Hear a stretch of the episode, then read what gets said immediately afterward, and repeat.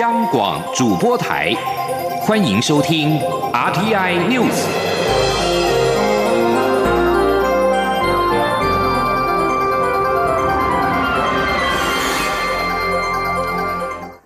各位好，欢迎收听这节央广主播台提供给您的 RTI News，我是陈子华。香港警方在今天展开港区国安法实行以来最大规模的镇压行动，逮捕了大约五十名的反对派人士。两名消息人士向法新社表示，被逮捕的人当中包括了美国公民关尚义律师。而司法消息人士表示，关尚义因为涉及颠覆罪被逮捕。警方消息人士也证实了这项消息。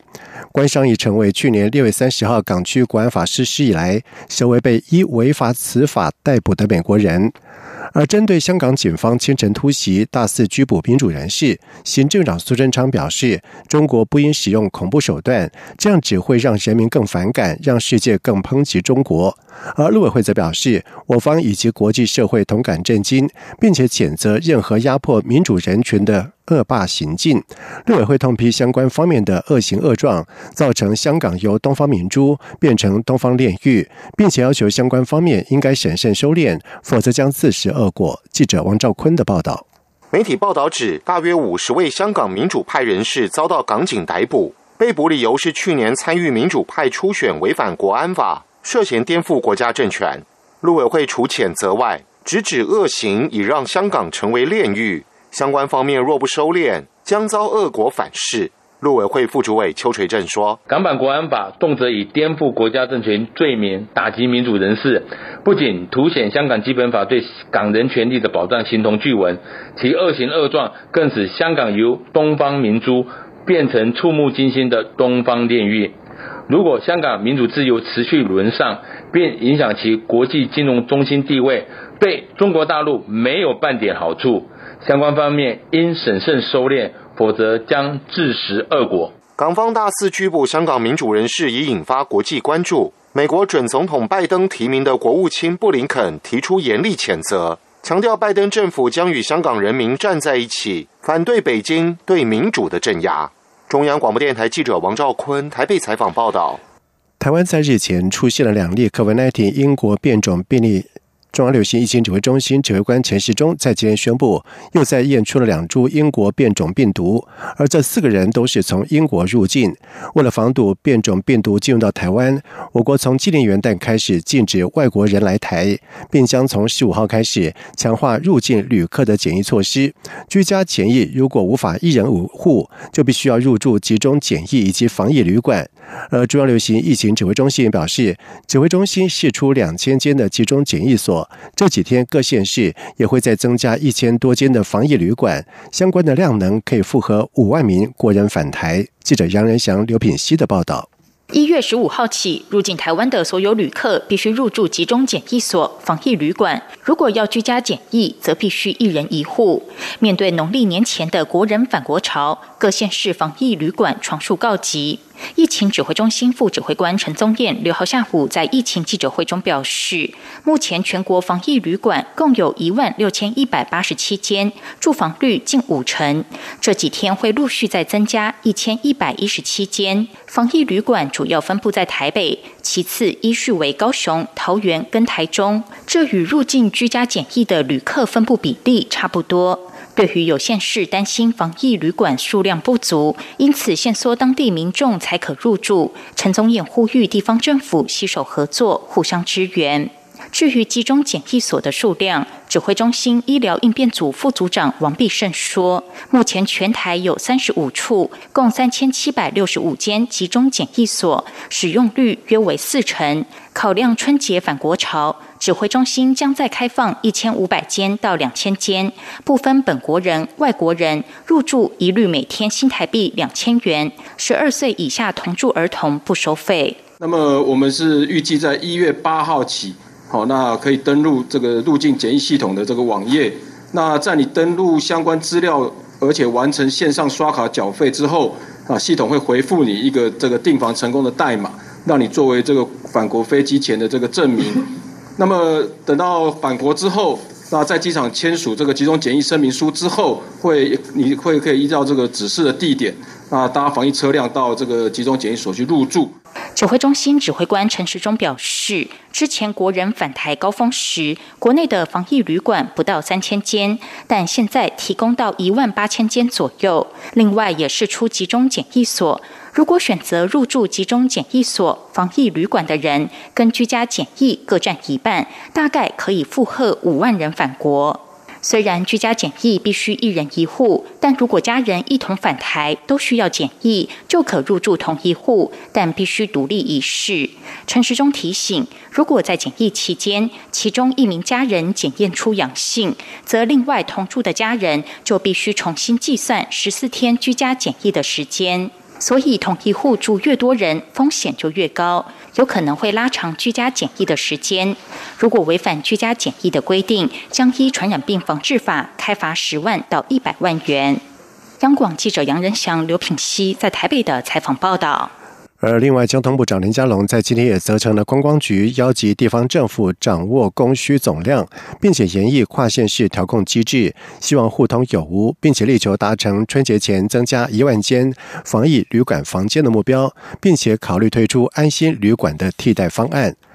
而为了因应疫情的升温，中央旅行疫情指挥中心寄出了秋冬方案，来强化边境管制措施，限制外国人士入境，恐怕影响到有四千四百八十九名预计一百零九学年度下学期要到台湾就学的境外生。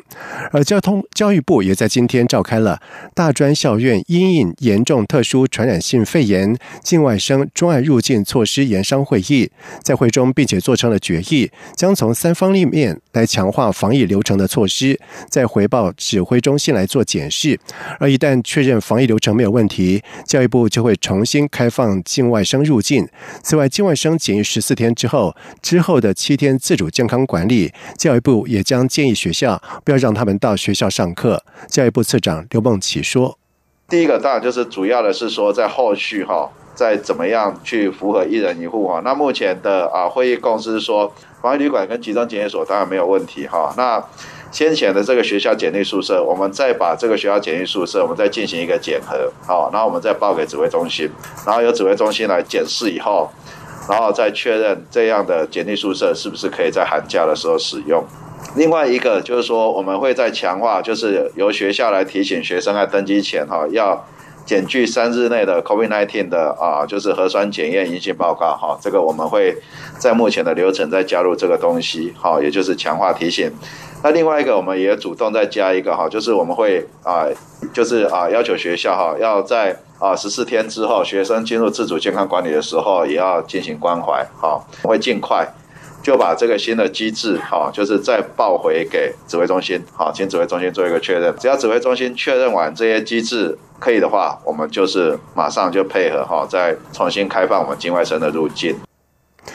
而另外，为了因应农历春节前的返国潮，各县市防疫旅馆的数量已经吃紧，再加上还有四千多名的境外生将来台练书，外界就关切境外生入境之后的检疫处所。对此，中央流行疫情指挥中心副指挥官陈宗彦则表示，教育部会适度的调整，只要完成检疫流程，并且报指挥中心同意之后，就可以开放校园防疫宿舍让学生入住。而至于陆生能否如期来台就学，陈宗彦则是表示，陆生可以透过专案来办理，但是检疫的程序仍待教育部进行部分修正之后，专案申请。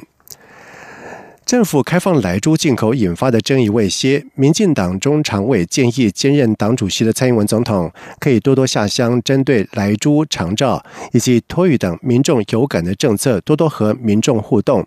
以及说明。而对此，蔡总统也当场表示认同，并且指示幕僚演绎提前在农历年前的下乡行程。记者刘玉秋的报道。政府自今年元旦起开放来猪进口，引发在野党强力抗争，争议不断。民进党六号举行中常会，会中多名中常委呼吁民进党应就许多攻击性强烈的假讯息适度说明，避免在网络攻防中被误导。根据转述，由中常委立委李坤泽为行政院长苏贞昌近期因来住政策饱受攻击暴区，呼吁党内应该一起承担。立委庄瑞雄甚至在会中建议，希望兼任党主席的蔡英文总统可在过年前多下乡与民众互动，让民众了解长照、托育等幸福、温暖、有感的施政内容。而蔡总统则当场指示幕僚研议。据了解，总统在农历过年期间向来都有参香、发福袋等行程。经中常委建议后，下乡行程将提前在过年前进行。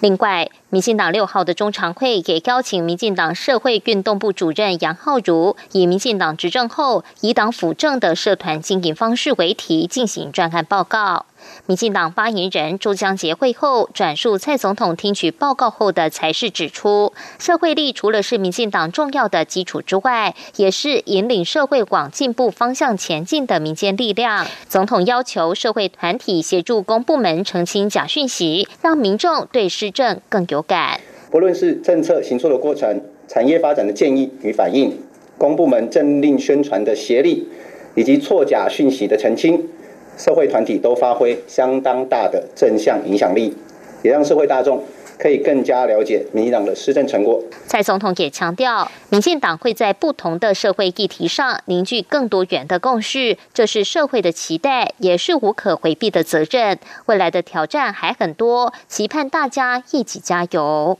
中央广播电台记者刘秋采访报道。在外电消息方面，日本政府为了应应首都圈一都三县非常严峻的疫情，预计在明天听取专家意见之后，前往国会进行事前报告，并且备询。而之后召集防疫对策本部会议，将正式二度发布紧急事态宣言。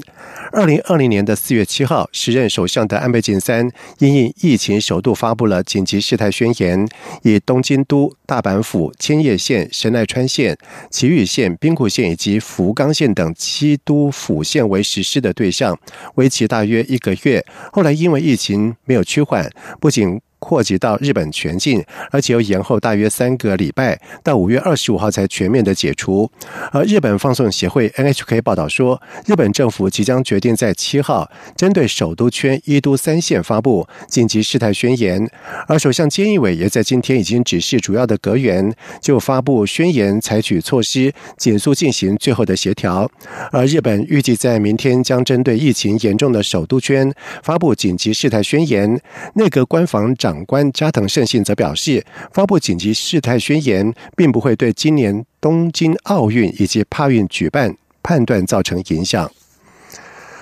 美国国务卿蓬佩奥暗示，他将把邪恶古巴再度纳入资助恐怖主义国家的名单当中。这将是他卸任前对于这个共产国家施加的最新的压力。蓬佩奥接受彭博电视投资专家鲁宾斯坦的专访，在五号公布的这项访谈当中，蓬佩奥证实，国务院正在寻求在他一月二十号卸任之前，对古巴采取重大的行动。美国前总统奥巴马在二零一五年把古巴从资助恐怖主义国家名单当中移除。奥巴马认为，美国对古巴近半个世纪的封锁政策是失败的做法。但是，川普上任之后，取消了奥巴马任内对古巴许多和解的政策，并且对委内瑞拉实施制裁。而这些做法使他在重要的佛罗里达州赢得了支持。而美国总统当选拜登曾经表示，在上任之后将至少恢复部分奥巴马政府时与古巴接触的政策，其中包括允许古巴裔美国人探视家人以及汇款。此外，即使蓬佩奥把古巴纳入资助恐怖主义国家名单，在拜登上任之后仍可以撤销。美国联邦众议院外交事务委员会新任主席在六号对美国在拜登执政之下恢复多边世界政策表示希望。他并且说，美国将研究是否恢复援助巴勒斯坦。外交事务委员会现任主席米克斯接受法新社访问时表示，呼吁重新关注委内瑞拉的危机，并且誓言运用自身的角色，针对他认为在川普任内遭忽视的人权重要事项施压。米克斯还希望扩大人道的援助，包括对巴勒斯坦的人道援助，例如像是喂饱以及教育难民的资金等等。坚定亲以色列的川普任内几乎切断了所有对。巴援助。米克斯淡化了利用对以色列援助施压以国接受巴勒斯坦国的想法。他表示，不希望碰触前总统奥巴马二零一六年现前通过的十年三百八十亿美元的防卫方案。以上新闻由陈子华编辑播报，这里是中央广播电台台湾之音。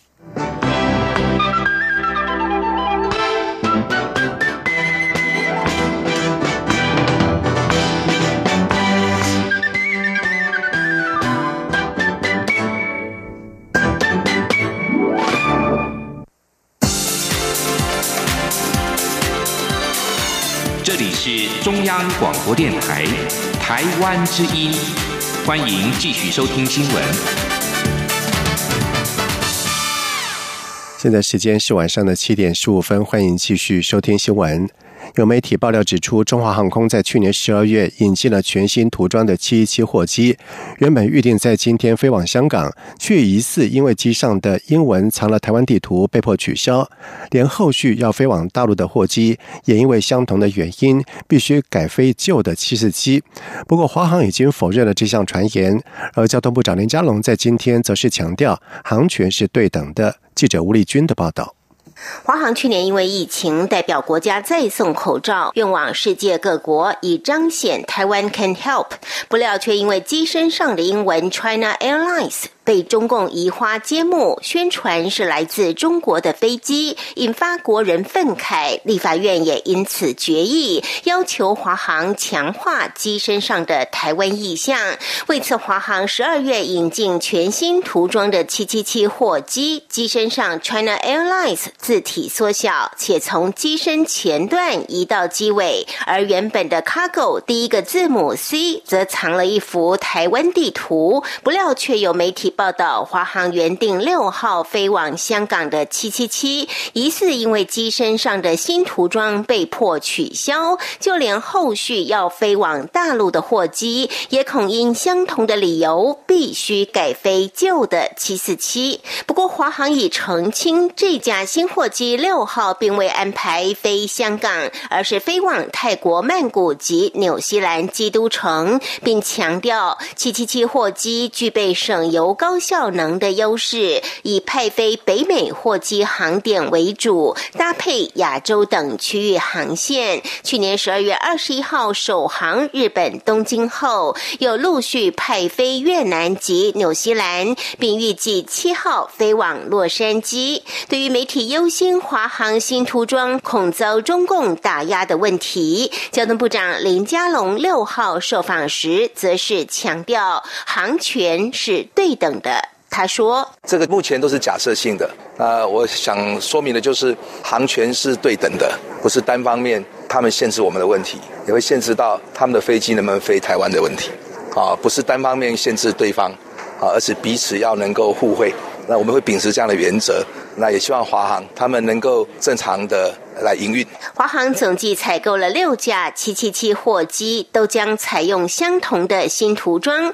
今年一月底前将再交付两架，二零二三年完成交机。至于客机新涂装，林佳龙则强调，相信华航会回应社会各界的期待。中央广播电台记者吴丽君在台北采访报道。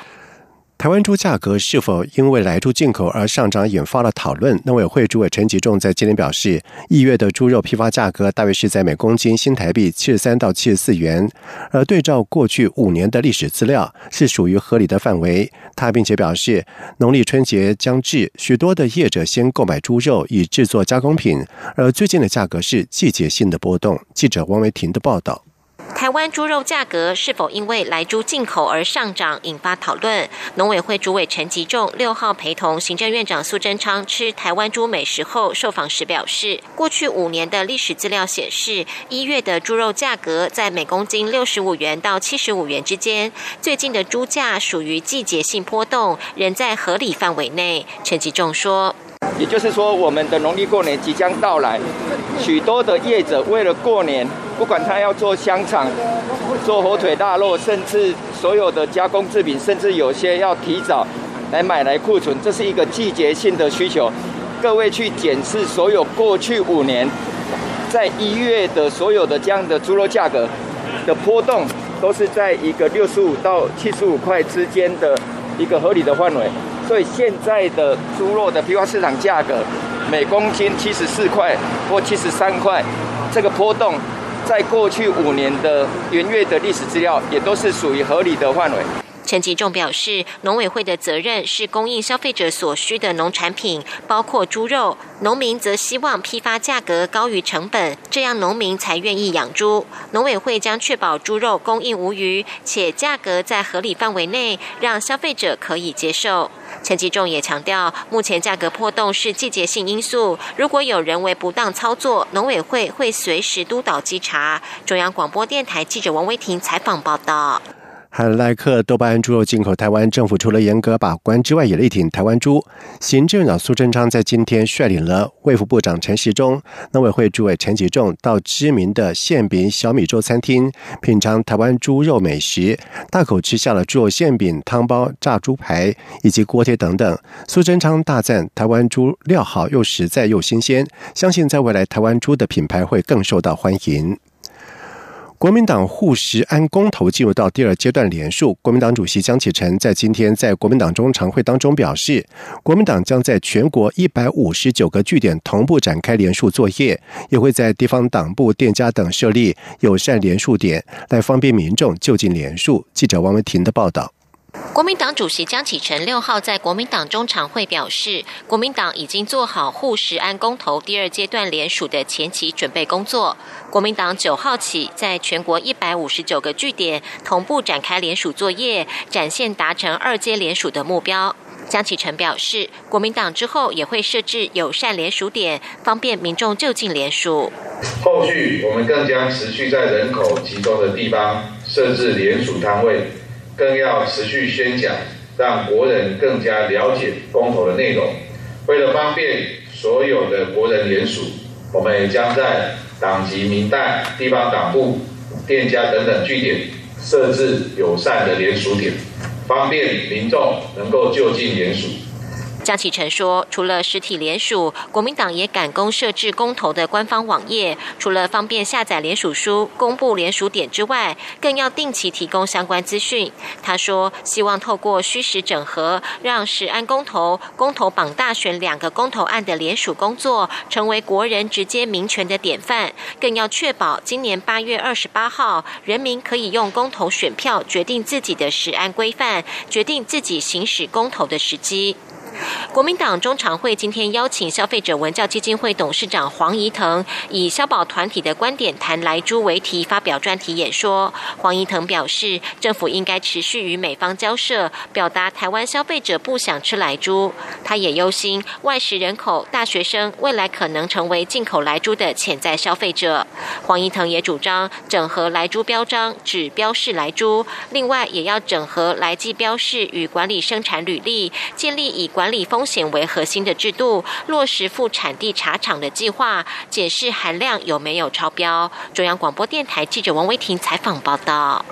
一百一十学年大学学测将在一月二十二号及二十三号登场。大考中心在今天说明了相关的防疫措施，除了考生必须要佩戴口罩、配合量体测体温之外，跟过往不同的是，在今年学测正在居家检疫、居家隔离或者是自主健康管理中的三类考生，将会安排在隔离市场来应试。记者张昭伦的报道。大考中心主任周兆明表示，一百一十学年大学学测共有十二万八千六百零六人考生应试。依照往例，全国各考场一律采单一入口进场，多条动线量测体温。每天早上七点半开始量温，额温不得超过三十七点五度，额温不得超过三十八度。若超过，将移至防疫市场应试。学生在市场内必须佩戴口罩。若屡劝不听，将取消应考资格。考生出入考分区必须出示大考中心配发的水蓝色识别证，识别证遗失可申请补发。应试有效证件也别忘了带，除了身份证，有照片的健保卡、驾照、居留证、护照。今年也新增身心障碍证明。和过往考试不同的是，此次学测不再针对正在居家隔离、居家检疫和自主健康管理的考生开设补考，而是安排这三类考生到隔离市场应考。大考中心在北、中、南、花莲、台东以及澎湖、金门、马祖八个考分区各设有一个隔离考场。至于确诊新冠肺炎者，则无法应考。大考中心主任周兆明说：“居检、居隔、隔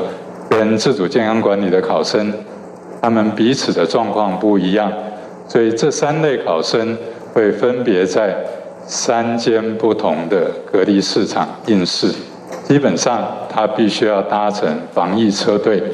或者是依照地方卫生单位他们所规定的标准作业流程来往返特定分区。啊，这个是在这一部分是跟过往比较不一样的地方。另外，周兆明也表示，此次学测在大陆华东与东莞同样设有考场，共有三百一十八名考生报考。中国电台记者张昭伦台北采访报道。在外电消息方面，北韩执政党劳动党在五号是罕见的召开了全国党代表大会，由北韩领导人金正恩亲自主持。而根据官方中央通讯社在今天的报道说，金正恩在开场演说的时候坦诚，在发展国家经济当中犯下了错误。这是北韩劳动党五年来第一次的集会，也是史上仅有的第八次。时间点选在美国总统当选拜登就职前的数星期。金正恩和美国总统川普曾经举行高峰会，但是宣告破局之后，两国的关系持续的紧绷。而双方僵持的原因在于美国放宽制裁的程度，以及北韩将以何种让步作为交换。此外，北韩在去年一月开始封锁边境，以防堵俗称武汉肺炎 （COVID-19），因此更行孤立。金正恩表示，国家经济发展五年战略履行期间虽然在去年结束，但是当时所制定的目标几乎在所有领域上都没有严重达标。而拜登将在一月二十号就任美国总统。分析家表示，北韩选在此时召开劳动党全国党代表大会，是向华府释出讯息。而南韩智库鄂山政策研究院专家高明炫则表示，随着川普将下台，北韩将坚定其传统上。和美国敌对的立场，可能采取挑衅的举动。接下来进行今天的前进西南向。前进新南向。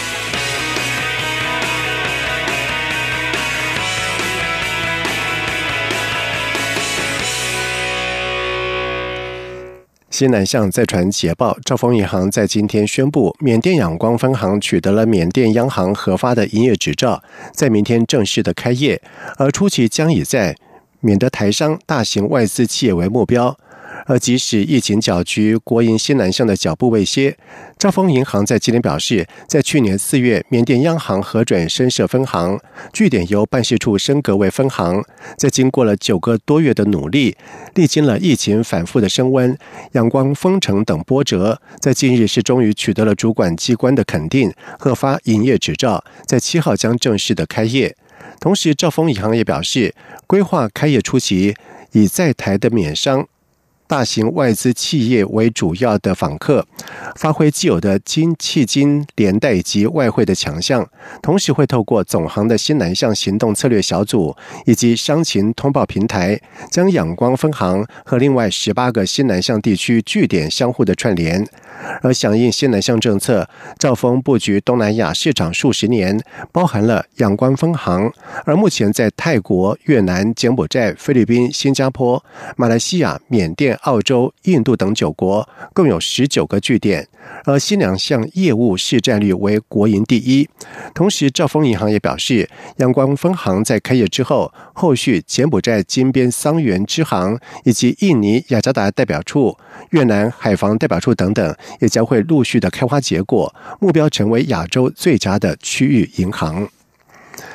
驻马来西亚台北经济文化办事处以及马来西亚汉文化中心推出的台马乡土文化及原住民神话传说绘本文化交流计划，将向马国中小学征集乡土文化故事以及台湾社区绘本。驻马来西亚台北经济文化办事处文化组组长陈冠甫在五号的计划启动仪式上，代表驻马来西亚代表洪慧珠致辞时表示，在大马方面，这项的计划将向大马中学以及小学征集马来西亚乡土文化故事。此外，大马原住民发展局也将提供五篇大马原住民神话传说故事，而之后再由大马大专校院将上述的故事绘制成为绘本，而台湾。方面则透过文化部以及相关县市的社区绘本成果，同时选取十篇具有代表性的优良的绘本，共同联合出版台马乡土文化绘本。而在另外一方面，在计划宣传的期间，主办单位也将会举办两场的线上分享活动，邀请垦丁孩子的天堂的作家林玉琪，以及台湾原住民的神话与传说套书总策划孙大千，向大马师生以及社区来分享绘本的创作过程。以上新闻由陈子华编辑播报，这里是中央广播电台台湾之音。